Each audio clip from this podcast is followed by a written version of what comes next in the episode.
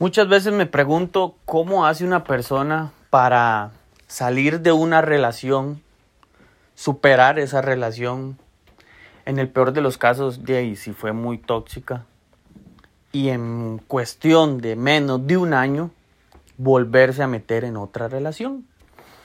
Bueno, de eso habla o de eso vamos a hablar en este audio, que pues definitivamente, lo digo por experiencia propia, el estar solo es un gusto adquirido.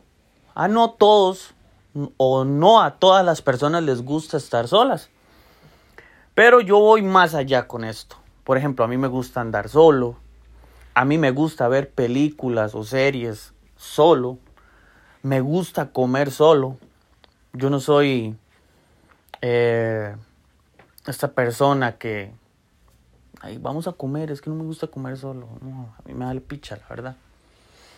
Me gusta caminar solo.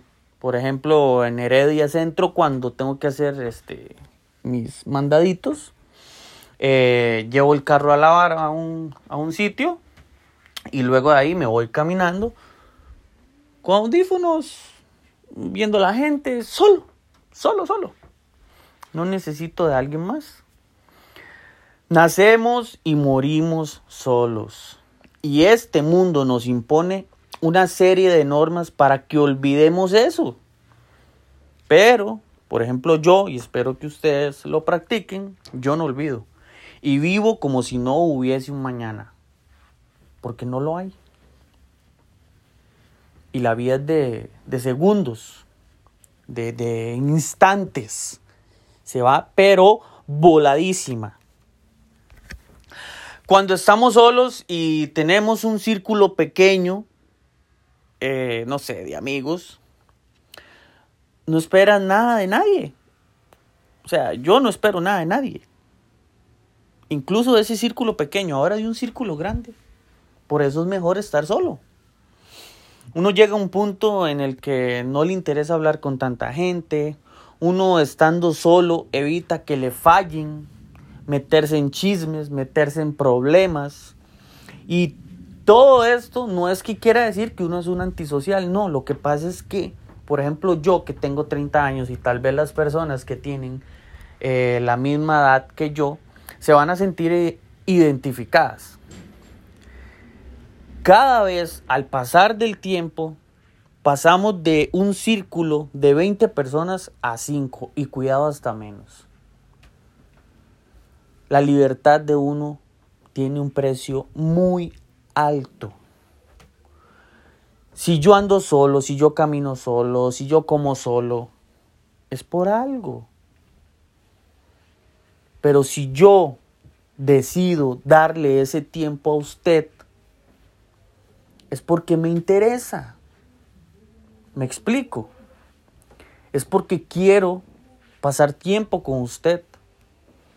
Por eso cuando se topen con una persona que le gusta estar sola, solo, sepan que esa persona, si le dedica tiempo a usted, es porque usted de verdad le interesa.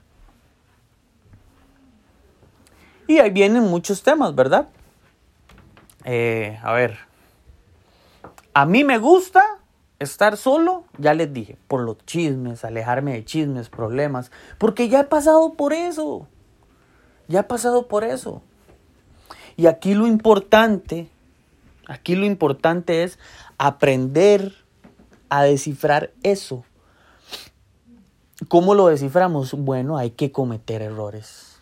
Lamentablemente hay que pasar por situaciones por las que no queremos, pero todas esas situaciones nos va a llevar a llegar al punto donde vamos a reducir nuestro círculo de 20 a 5 o menos acérquense a personas o tengan cerca personas que les aporten algo, que los motiven, que se alegren de sus éxitos. Es importante rodearse de ese tipo de personas porque ahí es donde inicia el éxito, donde inicia la paz mental. Y bueno, este es cortito, solo quería decirles que es importante dedicarse uno tiempo a uno mismo. Eh, olvídese de eso, que, uy, es que no me gusta ir a correr solo, uy, es que no me gusta ir al gym solo, uy, es que qué pereza comer solo. En los trabajos sucede mucho, ey, qué pereza comer solo en el almuerzo. Mae, mae, con mucha más razón en los trabajos, que hay gente demasiado tóxica, pestosa, hedionda, literal.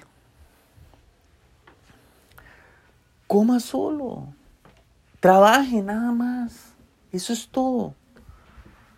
Les voy a dar un consejo que a través de los años, bueno, nadie me lo dio, pero yo lo descubrí, que es un consejo para el trabajo eviten relacionarse con la gente del trabajo. Eviten ir a tomar, irse de fiesta, ir a cenar. Yo sé que, bueno, por lo menos aquí en Costa Rica hay una actividad que se hace a fin de año, ahorita por pandemia no se ha hecho, que es la fiesta del brete que llaman. Mae, cool, vaya. Pero más, en serio, mantengan su distancia. Ustedes no saben quién está deseando verlo mal porque usted tiene mejor puesto que esa persona o porque usted gana más. Relacionarse con la gente en el brete apesta. Apesta. Y el que, y el que, el que crea que no es así, pues se lo respeto. Yo considero que apesta. Se presta para muchos malentendidos. Máxime si usted es una persona súper preparada y está luchando por un puesto, igual que un compañero suyo. Por eso es mejor, ni en redes sociales, no agreguen en redes sociales gente del brete. Eso es lo peor que pueden hacer. Es un arma a doble filo. Por eso es mejor caminar solo. Estén solos, dedíquense en tiempo, vea.